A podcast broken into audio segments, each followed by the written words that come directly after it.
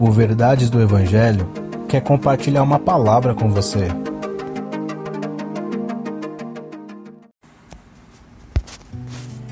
Efésios capítulo 4, versículos 20 e 21. Todavia, não foi assim que vocês aprenderam de Cristo. De fato, vocês ouviram falar dele e nele foram ensinados de acordo com a verdade que está em Jesus. Estes versículos são tão fundamentais, tão importantes, porque aqui o apóstolo Paulo inclui tudo o que ele falou sobre os gentios a partir do verso 17. E ele diz claramente que não foi assim que vocês aprenderam. Você consegue entender isso?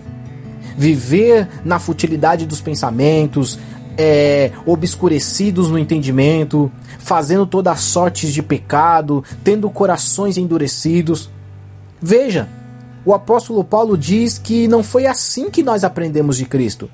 Eu vou repetir as palavras do apóstolo Paulo e dizer para você nesse devocional, meu querido, minha querida, eu insisto, e no Senhor insisto, viva como um cristão, como uma cristã e não como gentil.